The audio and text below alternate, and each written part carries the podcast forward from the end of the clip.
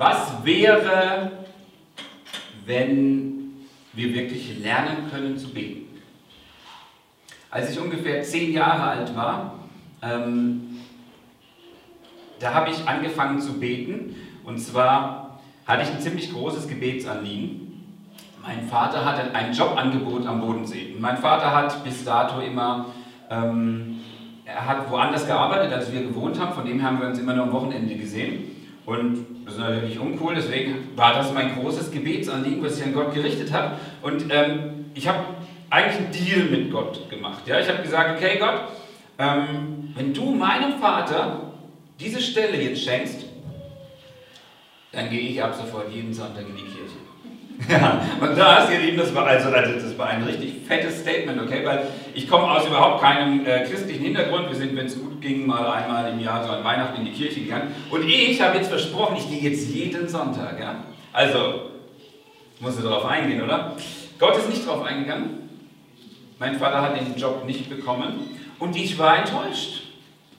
Ne, weil du stellst dir natürlich die Frage, hä, was ist denn jetzt mit dem Gebet? Das funktioniert ja überhaupt nicht oder ist ja voll unzuverlässig und irgendwie kann ich mich jetzt auf Gott verlassen oder nicht. Und, ähm, und ich bin mir sicher, dass jeder, wie er hier sitzt, schon so seine Erfahrungen mit Gebet gemacht hat. Anke hat gerade gesagt, eben, wir haben jetzt eine voll positive Erfahrung gemacht. Ja, wir haben für diese Räume gebetet, wir haben sie bekommen, ist genial. Und vielleicht hast du es auch schon erlebt. Und gleichzeitig hast du erlebt, dass du für Dinge betest und irgendwie bewegt sich gar nichts. Und vielleicht ist das auch öfter mal passiert und du kommst so zu diesem Schluss, dass du sagst, hm, also Gebet funktioniert nicht. Ja, ich kann das so als letzten Notanker noch rauswerfen, aber Gott ist unzuverlässig. Ja? Dieses System Gebet scheint nicht zu funktionieren. Ich kann mich da nicht irgendwie 100 Pro drauf verlassen. Und deswegen hast du vielleicht Gebet komplett in deinem Leben in Frage gestellt. Ähm, vielleicht bist du auch mit Gott so ein bisschen unterwegs und du betest, aber du fragst dich, wie kann ich denn eigentlich richtig beten? Oder irgendwie ist Beten auch oftmals so ein bisschen anstrengend und es ist mehr so, so eine Pflichterfüllung irgendwie, die du halt, ja, die sollte man machen, ne? Ähm, aber na, es, ist irgendwie, es ist irgendwie schwer. Ähm, aber ich glaube, wir Menschen, wir haben so eine Sehnsucht nach Gott in uns. Ja, wir haben eine Sehnsucht in irgendeiner Form. Manchmal können wir das auch gar nicht so genau benennen und wir füllen das dann mit anderen Inhalten, ja, diese Sehnsucht, und, und, und stürzen uns in irgendwelche anderen Aktivitäten, weil wir denken, die können uns jetzt das geben, was wir eigentlich von Gott uns wünschen. Aber tief in uns drin ähm, ist diese Sehnsucht, Gott zu erfahren. Und das Verrückte ist, dass gerade Gebet der Weg dahin ist, einen unsichtbaren Gott zu erleben zu können. Gebet ist dieser Weg. Und vielleicht liegen die Probleme, auf die wir mit dem Beten stoßen, viel weniger an Gott, als tatsächlich doch ein Stück weit an uns und an der Art und Weise, wie wir beten. Okay? Ich glaube, wir können ähm, beten lernen. Ähm, Jesus, als er mit seinen Jüngern unterwegs war, ist von ihnen gebeten worden, wie Anke das gerade schon gesagt hat, Herr, lehr uns beten. Okay, die kamen aus einem super frommen Kontext, okay? Also die hätten uns alle mächtig in den Schatten gestellt. Und trotzdem haben sie Jesus miterlebt, wie er Gemeinschaft hat mit Gott und wie er Gott erlebt. Und sie haben gesagt, oh Jesus, du hast was, das, das habe ich nicht, das haben wir nicht. Bring uns bei, wie wir beten können. Bring uns das bei, wir wollen wir wollen das lernen. Und interessanterweise sagt Jesus nicht, ja, quatscht einfach los, ja, also, hey, redet einfach, sondern er bringt ihnen bei, wie sie beten können. Und er bringt ihnen ein Gebet bei, das ist so unglaublich bekannt, dass es schon wieder unbekannt geworden ist. Ja, das Vater unser. Also ich bin ziemlich sicher, dass es, und ich mache solche Aussagen eigentlich nie, aber bei dem Gebet glaube ich tatsächlich, dass es jeder hier im Raum sprechen kann. Weil es ist so, ja, das ist was, das kriegst du schon in der Schule beigebracht, das, das, das, das kriegst du irgendwie immer wieder mit. Und ich glaube, wir haben das schon ganz, ganz oft gesprochen. Ähm, ich weiß auch im, im, im Konfi-Unterricht, ja, als, als, ich da drin war, da habe ich immer ein, ein Spiel gemacht. Ja, wenn, die, wenn die Gesamtgemeinde dieses Gebet spricht, das ist ja immer so ein bisschen so ein festgelegte Geschwindigkeit und so ein bisschen Und ich habe immer geguckt, wie viele Durchgänge schaffe ich, bevor die fertig sind. Und ich habe einmal drei Durchgänge geschafft. Ich war echt schnell. Ähm, aber wie oft habe ich dieses Gebet gesprochen, ohne überhaupt zu wissen, was ich da eigentlich sage? Also was bete ich denn da eigentlich? Was, was, was soll dieses Gebet? Und also was ist der Inhalt davon? Und wisst ihr, vielleicht wart ihr schon mal bei jemandem zu Hause, der neben Bahngleisen wohnt.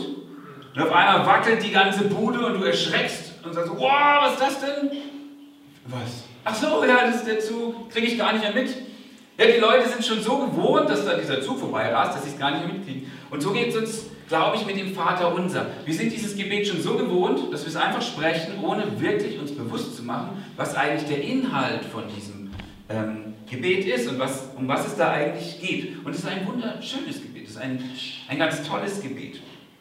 Ähm, und das wollen wir uns jetzt in der Tiefe mal anschauen, weil wenn Jesus sagt, hey, wenn ihr betet, dann sollt ihr so beten, dann ist es sicherlich auch was, was für uns zählt. Und er bringt seinen Jüngern dieses Gebet bei und wahrscheinlich nicht in einer Idee, dass er sagt, lernt es mal auswendig und dann sagt ihr das auswendig auf, sondern es ist eine Struktur, wie wir unser Gebet strukturieren können.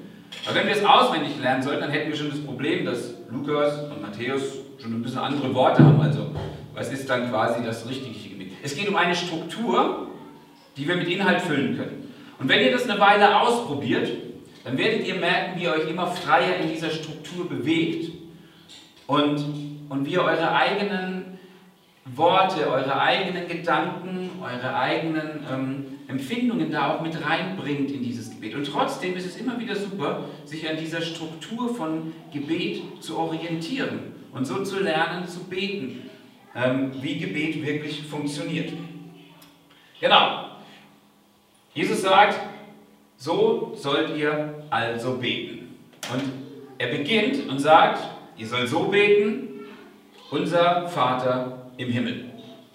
So startet dieses Gebet, ja? Oder wie Luther es übersetzt, Vater unser im Himmel. Also unser Vater im Himmel. Und hier machen wir die erste Pause, okay? Das ist, das ist jetzt nicht nur irgendwie so eine nette Ansprache wie, was weiß ich, lieber Bob oder sehr geehrter Herr Gott oder. Hier soll schon was zum Ausdruck kommen, okay? Unser Vater im Himmel. Jesus lädt dich ein, dass du Gott ganz persönlich begegnen darfst. Und wir müssen an der Stelle immer mal wieder pausieren, weil das ist der nächste Punkt, den wir schon so intus haben. Ja? Wenn ihr ein bisschen in einem, in einem christlichen Kontext groß geworden seid, dann seid ihr das gewohnt, dass ihr Gott, den lieben Gott nennen dürft oder eben auch den Vater und Gott ist unser aller Vater.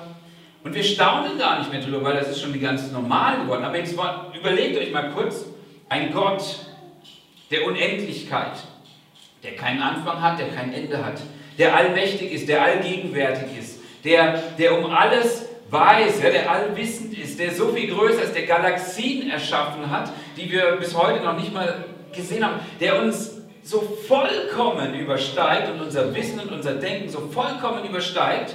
Und dieser riesige, gewaltige, heilige Gott kommt jetzt zu dir und sagt, du darfst mich Vater nennen.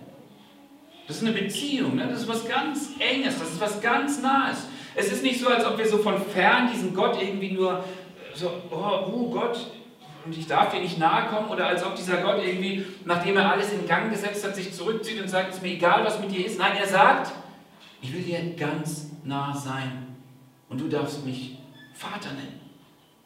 Ich will dir begegnen wie ein Vater. Und dieser Gott möchte gerade, dass wir ihn finden und dass wir ihn erleben als unseren Vater, okay? Er möchte, dass wir in Verbindung mit ihm sind. Und wenn du dein Gebet an Gott startest, dann kannst du damit anfangen, dass du zunächst mal deine Freude über diesen Vater zum Ausdruck bringst.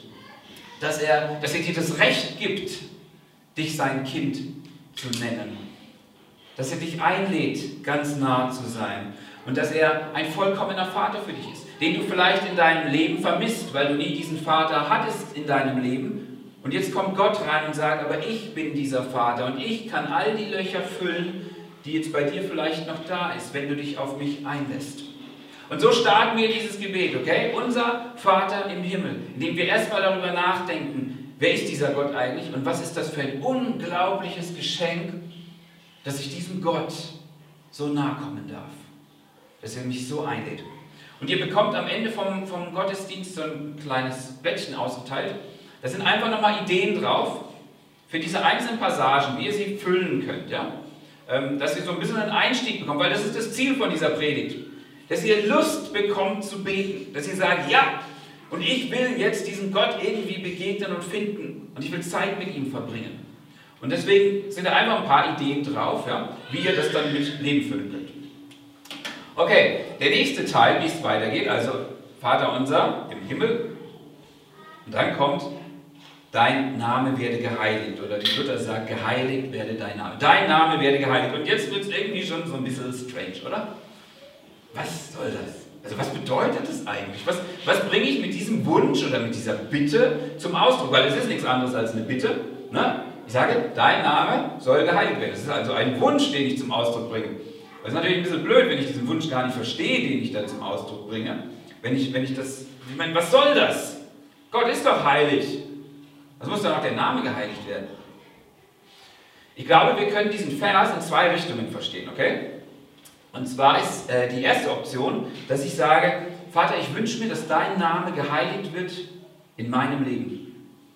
Ich wünsche mir, ähm, dass deine Größe und deine Herrlichkeit und deine Schönheit irgendwie in meinem Leben zum Ausdruck kommt.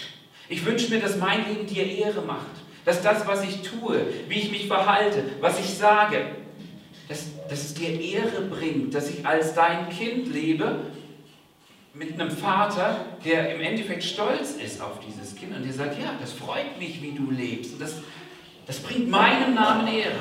Und dass ich sage, Vater, bitte, ich, ich will auch gar nicht dir Unehre bringen durch, durch Undankbarkeit oder durch schlechtes Verhalten oder durch Gleichgültigkeit. Bitte gib mir die Kraft dazu, ein Leben zu führen, das dir Ehre macht. Lass mein Leben ein Leben sein, das dich groß macht. Und es ist eigentlich dieser Wunsch, ja, tief und immer tiefer mit Gott zu leben und ein Ausdruck seiner Liebe zu werden, verwandelt zu werden in einen Menschen, wie er eigentlich sein sollte. Okay, das ist die eine Seite, dass ich sage, ich wünsche mir, dass, dass, dein, dass dein Name in meinem Leben geheiligt wird. Und auf der anderen Seite kann dieser Wunsch aber auch ausdrücken, und das hängt eng zusammen, dass, dass dieser Glaube an Gott in der ganzen Welt sich verbreitet und dass Gottes Name nicht nur in meinem Leben, sondern in der ganzen Welt geheiligt wird. Ja, also jetzt nicht in irgendeinem imperialistischen Sinn, dass wir jetzt losziehen und, und alle müssen jetzt glauben, sondern in diesem Sinn, wie du Gott erlebt hast, dass du sagst, Gott, ich habe dich erlebt und du bist so gut zu mir. Und du veränderst mich und du, du hast mir Heimat geschenkt und Heilung geschenkt. Und ich sehe so viele zerbrochene Menschen und ich wünsche mir so sehr, dass sie die gleiche Heilung erleben und dass sie Heimat finden in Gott. Gott, ich wünsche mir, dass dein Name geheiligt wird in dieser Welt.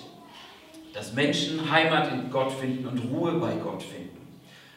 Und so startest du dein Gebet, okay, indem du sagst, Vater, ich freue mich, in deiner Gegenwart sein zu dürfen, dass ich dich überhaupt Vater nennen darf.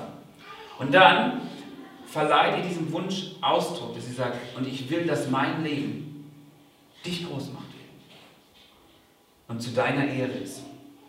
Und auch dazu findet ihr wieder Beispiele auf diesem Handout, ja, wie ihr das so ein bisschen füllen könnt. Okay, das war schon spooky, okay? Dein, äh, geheiligt werde dein Name. Jetzt wird es noch verrückter. Dein Reich komme, dein Wille geschehe auf der Erde, wie er im Himmel geschieht. Hm. Also vielleicht habt ihr schon so bei der letzten Bitte gedacht, hm, weiß jetzt gar nicht, ob das so einer meiner Kernwünsche ist, dass Gottes Name geheiligt wird.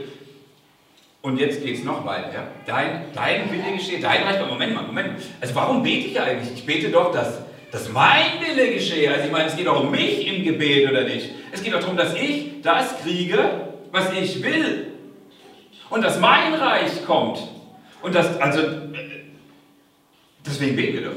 Ich schmeiße quasi mein, mein Gebet bei Gott rein und wenn dieses Gebetsding richtig funktioniert, soll da unten auch bitte schön das rauskommen, was ich will. Und jetzt beten wir, dein Wille geschehe und dein Reich komme. Das ist strange, oder? Aber ich glaube, das ist, ja, das ist das ist der, der wichtige Umdenker, den wir in Sachen Gebet brauchen.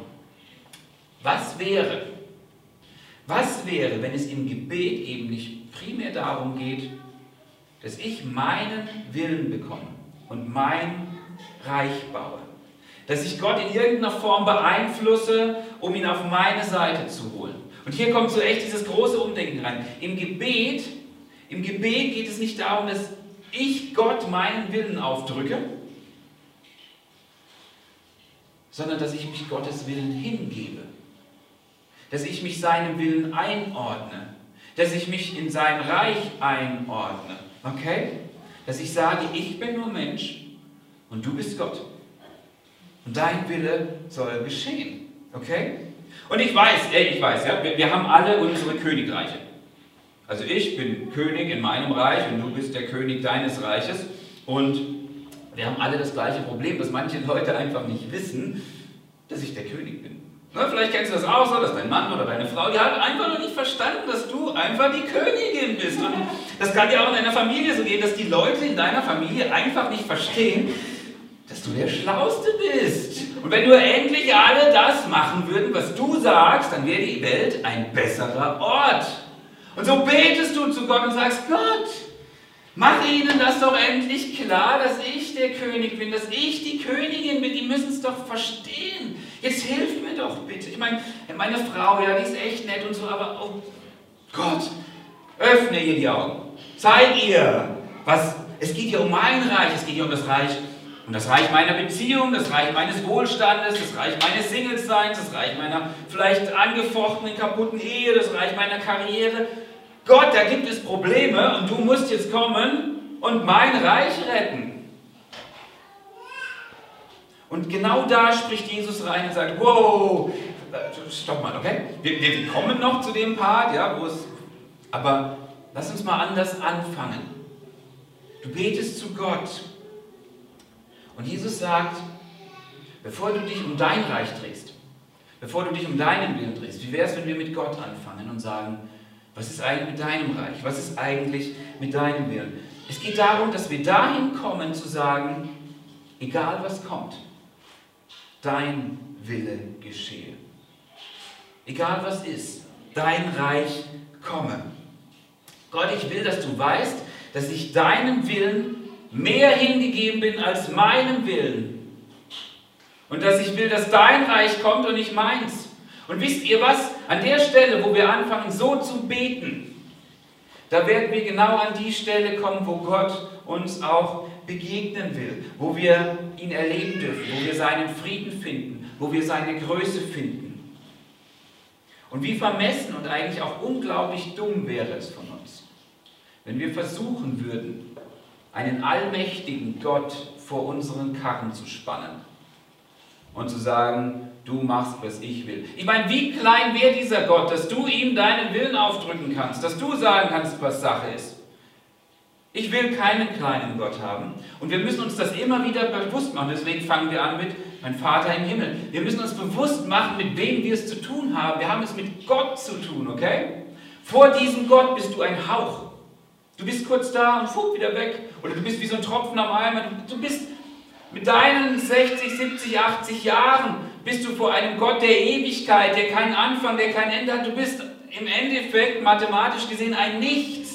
Wir sind so klein vor Gott und wir versuchen diesen gewaltigen Gott für unser kleines Mini-Itzi-Bitzi-Reich einzuspannen und zu sagen, aber mein Wille geschehe. Und wir verstehen gar nicht, wer dieser Gott ist. Aber die Tatsache, dass Gott so gewaltig groß ist und wir so mini klein vor ihm sind, die macht uns nicht klein, sondern im Gegenteil, Schaut mal, wie bedeutend sie euch macht, dass dieser Gott sagt, ich sehe, wie klein du bist und wie vergänglich du bist und wie schwach du bist und wie zerbrechlich du bist. Aber du darfst zu mir Vater sagen und du darfst mir ganz nahe kommen. Ich will diese Verbindung zu dir haben. Und kannst du dir vorstellen, was in deiner Familie, was in deinem Leben, was, was in unserer Kirche passieren würde, was in unserem Ort passieren würde, in unserem Land und auf der Welt, wenn Christen, wenn Christen so beten würden, wenn du als Christ jeden Morgen aufstehst und du begegnest Gott und du gibst dich ihm ganz hin und du sagst, Vater, ich habe keine Ahnung, was mir heute begegnen wird, aber ich will deinen Willen tun. Und ich will, dass dein Reich kommt. Ich will, dass dein Wille geschieht. Gott, ich will, dass du groß gemacht wirst, ja? Ich wünsche mir, dass dein Reich sichtbar wird, da wo ich hingehe. Sei es in meinen Beziehungen, meiner Ehe, meinem Single-Sein, meiner Familie, meinen Finanzen, meinem Job, überall.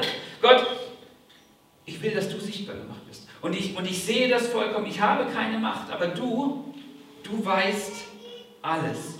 Und du machst alles gut und so gebe ich mich in deinen Willen hin. Und wisst ihr was, für die meiste Zeit wird es für die meisten von uns gar nicht die Riesenherausforderung sein. Aber es wird diese Zeiten geben, wo das ein Kampf ist. Wo du, auf, wo du sagst, ich will das nicht. Ich mag das jetzt nicht. Gott, ich, ah, ich, und du kämpfst darum. Und, und es wird dir schwer tun. Und du wirst es an manchen Stellen, wird es hart sein und es wird wehtun und du wirst es auch mal hassen. Aber ich will euch was sagen, die Länge eurer Gebete wird immer davon abhängig sein, wie lange ihr braucht, von ganzem Herzen, von ganzer Seele und von ganzer Kraft zu sagen, Gott, dein Wille geschehe und dein Reich komme. Wisst ihr, als Jesus, ähm, als Jesus auf dieser Welt unterwegs war, da hat er einmal seinen Freund Lazarus von den Toten auferweckt. Das war ein Riesenwunder. Wisst ihr, wie lange er gebetet hat? Vielleicht 20 Sekunden. Ja, er ist vor dieses Grab gegangen und hat gesagt, alles klar, Gott, es ist dein Wille, dass er aufsteht, es ist auch mein Wille, dass er aufsteht, super. Sind wir ja eine, einer Meinung? Steh auf. Und er ist auferstanden. 20 Sekunden. Aber als Jesus in seiner letzten Nacht vor seinem Verrat und seiner Hinrichtung in diesem Garten am Beten ist, wie lange betet er da? Er kämpft Stunden. Und er sagt, oh, gibt es einen anderen Weg? Können wir das nicht anders machen? Aber er kommt zu diesem Schluss, nicht mein Wille, sondern dein Wille geschehe. Er gibt sich in diesen Willen Gottes hin. Er kämpft aber darum. Und deswegen, Leute, die Länge eurer Gebete wird immer davon abhängig sein, wie lange ihr dafür braucht, von ganzem Herzen, von ganzer Seele, von ganzer Kraft sagen zu können, dein Wille geschehe. Und ich will also nur als Randnotiz nochmal sagen, ich finde das total cool, wenn ihr eure Zeiten füllt, die ihr auf dem Weg in die Arbeit seid, die ihr irgendwie in den Kindergarten lauft, die ihr irgendwas macht oder am Rad sitzt oder sonst was und die Zeit mit Beten füllt. Das ist super. Aber wir brauchen immer wieder diese Zeiten, wie wir das das letzte Mal gehört haben, wo wir uns in unser Kämmerchen einsperren und Ruhe haben und einfach mal mit Gott allein sind. Weißt du, du kannst nicht Auto fahren und sagen, ja Gott, und, und dein Wille geschieht, ah, servus, ja, grüß dich, und oh, rote Ampel, und da muss ich einfach weiter. Du hast überhaupt nicht die Konzentration dazu, dich in einen, dich da reinzulassen und zu sagen, okay Gott, das sind die Sachen, an denen kämpfe ich gerade und, und, und du ringst.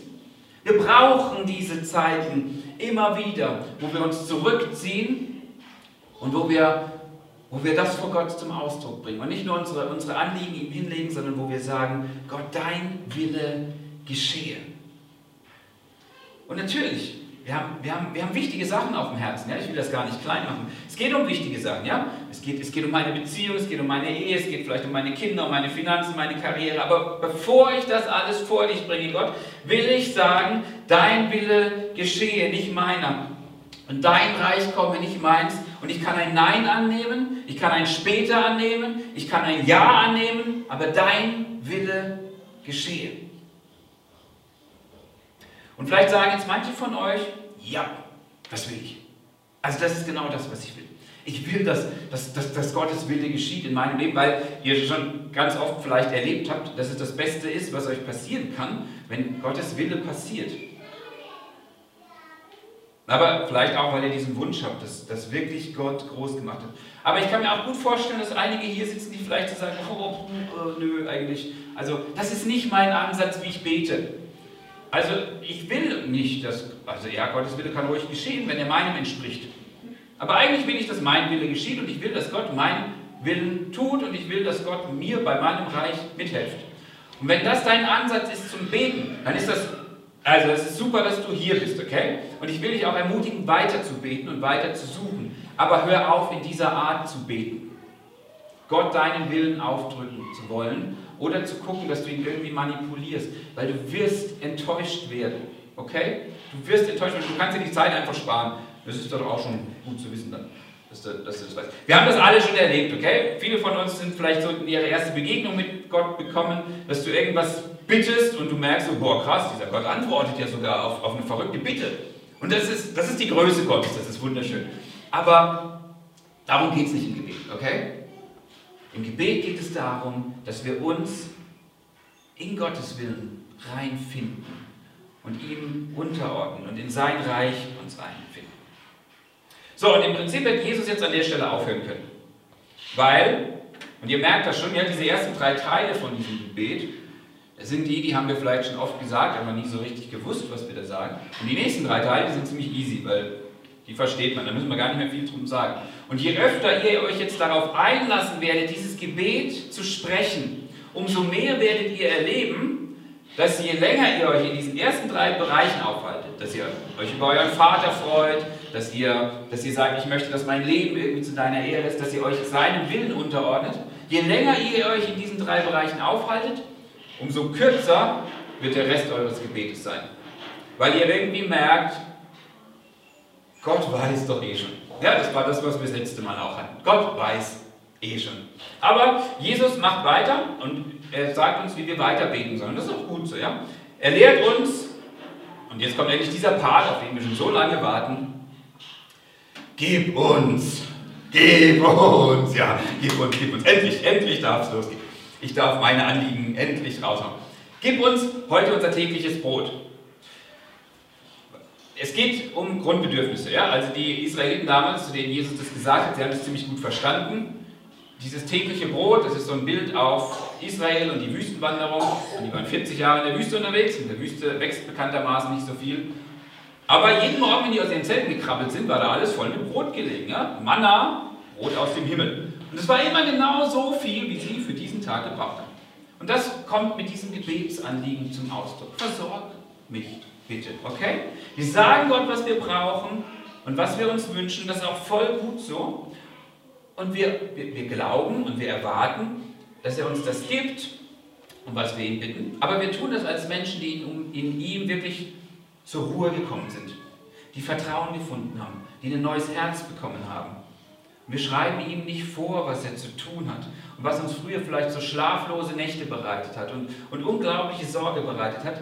Das legen wir jetzt vertrauensvoll in seine Hand, weil wir vorher gesagt haben, dein Wille geschehe. Auch in diesem Bereich, in dem wir gerade so extrem viel Stress machen. Ich darf wissen, du wirst es gut machen und es ist nicht mein Ding, es ist jetzt dein Ding, okay? Danach geht es weiter und vergib uns unsere Schuld, wie auch wir denen vergeben, die an uns schuldig wurden. Auch zu dem muss man jetzt nicht so wahnsinnig viel sagen. Wir können unheimlich viel sagen über Vergebung, Schuld, aber die Idee ist einfach. Du, du, du bittest um Vergebung, Gott, einerseits für die Dinge, wo du seinem Namen vielleicht keine Ehre gemacht hast. Und wenn ich das in meinem Gebetsleben erlebe, passiert das schon ganz viel in diesem zweiten Part, ja, wo ich sage, geheiligt werde dein Name. Wo ich Gott das schon sage, so, oh Gott, hier habe ich jemanden verletzt, das tut mir total leid. Und da habe ich irgendwie undankbar reagiert und hier war ich irgendwie doof. Tut mir leid, dass ich deinem Namen nicht zur Ehre gemacht habe. Aber ich kann das zu ihm ganz klar bringen. Und wir haben heute den schönen Vorteil, wir schauen zurück auf Jesus, auf das Kreuz und wir wissen, dieser Gott, der wird uns absolut vergeben. Da wird es nichts geben, wo ihr sagt, nee, Freund, also jetzt reicht's. Das war jetzt einfach zu viel. Ne? Das wird es nicht geben. Gott vergibt dir immer wieder. Und es ist gut, wenn wir das vor ihn bringen. Aber wir wollen uns auch entschuldigen wo wir andere Menschen verletzt haben. Wir entschuldigen uns natürlich auch bei den Menschen, die wir verletzt haben, aber natürlich ist da auch Platz dafür. Und ich bin in gleicher Weise auch bereit, anderen zu vergeben. Und das ist jetzt natürlich ein Thema, das ist riesig. Ja, manche haben echt harte, harte Wunden in ihrem Leben. Und das ist vielleicht was, was du jeden Tag wieder vor Gott hinlegst. Ich habe so jemanden in meinem Leben, ja, da merke ich, das blubbert immer mal wieder so hoch. Und ich muss ihm ganz bewusst vergeben. Und ich spreche diese Vergebung ganz bewusst über ihn aus. Und das hilft mir, frei zu werden. Ich möchte vergeben. wie Jesus mir vergeben hat. Ich möchte vollkommen vergeben. Und wenn ihr solche Menschen habt in eurem Leben, denen ihr immer wieder vergeben müsst, ja, dann ist das ein Gebet, das werdet ihr wahrscheinlich dann lange sprechen müssen, ähm, bis ihr wirklich frei seid. Und das war das Gebet. Fertig. Ne? Also manche, manche ähm, Übersetzungen, die haben dann noch dieses schöne Ende, denn dir gehört das Reich und die Kraft und die Herrlichkeit in Ewigkeit. Amen. Das ist super, ja, manche Handschriften haben das auch nicht, aber das ist ein richtig schönes Ende eigentlich, weil das fasst nochmal alles richtig gut zusammen. Du sagst, alles klar, Gott, dein ist das Reich, es ist nicht meins, ja, und dein ist die Kraft, es geht um deine Kraft, nicht meine. Meine Kraft ist so klein, aber deine Kraft ist unendlich und dein ist die Herrlichkeit. Nicht meine Herrlichkeit, meine Herrlichkeit ist so klein, aber deine, die ist so gewaltig und das, hey, natürlich will ich lieber für deine große Herrlichkeit leben, als, als für meine kleine Herrlichkeit. Dafür lohnt es sich zu leben. Amen. Das ist in aller Kürze das Vaterunser. Oh, ja. Oh, nee, oh, hey, wir haben einen ganzen Part vergessen. Wieso schreibt niemand von euch auf und sagt, Stopp! Wir haben einen ganzen Part vergessen, Leute. Lass uns nicht in Versuchung geraten, sondern errette uns von dem Bösen. Oder wie Luther es sagt, führe uns nicht in Versuchung, weil die finden wir schon gut alleine. Es geht nicht darum, dass Gott uns in die Versuchung reinführt, in dem Sinne von, so, irgendwie mal gucken, wie weit die schon sind. Das ist so ein Test. Sondern es geht mehr um diesen Wunsch, den wir Ausdruck geben, ähm, dass wir sagen, Gott, ich will ein, ein, ich will ein gerechtes Leben führen und ich will, dass du geheiligt wirst. Und deswegen will ich nicht mehr sündigen. Und bitte bewahre mich davor. Und du siehst die Zeiten und die, und die, und die Momente, wo ich in Sünde reintappe und du siehst die Bereiche, wo, wo es mir echt schwerfällt. Bitte bewahre mich davor. Also es geht nicht darum, dass Gott uns eine Falle stellen will, sondern wir bitten um, um Bewahrung, um Schutz. Dass wir dieses Leben auch leben können, wie wir es uns wünschen und wie es eigentlich auch sein sollte. Und das bringen wir in diesem Gebet zum Ausdruck. Führe uns nicht in Versuchung, sondern rette uns von dem Bösen. Und dieses Böse kann einerseits das generell objektiv Böse sein, war uns vor Bösem. Es kann auch vor dem Bösen im Sinne von vor dem Satan sein. Ja, also pass auf uns auf, halt deine Hand über uns, beschütze uns, sei mein Schutz in dieser Welt, sodass ich lebe, wie es dir gefällt. So, aber jetzt haben wir es komplett. Also, das ist das Vaterunser. Und das ist die Art, wie, wie ihr, wenn ihr beten lernen wollt, wenn ihr diesem Gott begegnen wollt, wie er es uns beibringt und wie ihr sagt, okay, wenn ihr beten wollt, alles klar, here we go. So betet ihr jetzt. Also, ihr fangt an, wir machen einfach die kurze Zusammenfassung, ihr staunt über euren himmlischen Vater, ihr freut euch über ihn ähm, und ihr, ihr, bringt diesen Wunsch zum Ausdruck, dass seine Herrlichkeit in eurem Leben sichtbar wird. Ja? Und dann geht es weiter, dass ihr sagt, okay, und ich ordne mich deinem Willen unter. Ich stelle dein Reich über mein Reich, weil ich erkannt habe, dass du so viel, so viel größer und so viel herrlicher bist als ich und, und dass dein Wille himmelhoch über meinem ist und dein Reich so viel schöner ist. Und deswegen möchte ich, möchte ich, dass dein Reich kommt. Und natürlich, ich habe meine Anliegen, ich habe meine Sorgen, ich habe meine Wünsche und meine Bitten und die sind auch total wichtig. Und, und wir wollen die gar nicht klein machen, die haben ihren Platz, ja. Aber wenn du dir bewusst machst, zu wem du betest, wenn du diese ersten drei Abteilungen dieses Gebets ganz ernsthaft betest, dann wirst du erleben, dass Gott dir sagt, ich weiß, ich weiß, was du brauchst, ich weiß es, ich bin da und ich stehe zu dir. Und Gott fragt dich dann, kannst du auch ein Nein von mir akzeptieren? Kannst du mir vertrauen, dass ich besser weiß, was passiert und was gut ist? Kannst du mir vertrauen, dass ich Dinge in deinem Leben bewirke? Vielleicht in deiner kaputten Ehe oder in deiner zerrütteten Familie oder in deiner Gesundheit. Dinge, die du nicht für möglich gehalten hast. Kannst du dir vorstellen, dass ich größer bin als du? Kannst du mir vertrauen? Kannst du dir, kannst du dir vorstellen, dass ich dich für was, vielleicht für was anderes gebrauchen möchte, als du es im Moment sehen kannst? Und gibst du mir die Zeit, die es braucht, um vielleicht deinen dein Partner oder dein Kind wieder zurückzubringen? kannst du mir vertrauen? Und kannst du deinen Willen meinem unterordnen? Kannst du das? Und wenn du sagst, ja, ich kann das, sagt er, dann bitte mich um Versorgung, bitte mich um Vergebung und bitte mich um Schutz. Ich gebe es dir gerne. Und dieses Gebet, Leute, dieses Gebet hilft wirklich jedes Mal, wenn du es sprichst, okay? Bevor ich sage, warum funktionieren Gebete oft nicht? Na, vielleicht, weil wir mit der falschen Denke rangehen. Aber dieses Gebet funktioniert 100% jedes Mal, wenn du, es, wenn du es sprichst. Nicht, weil es Gott bewegt, sondern weil es dich bewegt. Und weil es dich an den Ort bringt, wo du sein sollst. Und du betest selbst, wenn Gott Nein zu all deinen Gebeten sagst, weil du erkennst, dass Gott so groß ist und dass er es wert ist, dass du ihm dein ganzes Leben hingibst. Und das ist es, was Jesus sagte, als er uns beibrachte, wie wir beten sollen.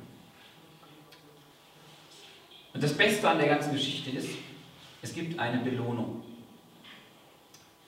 Weil Jesus hat gesagt, dass dein Vater, der im Verborgenen sieht, er wird dich belohnen.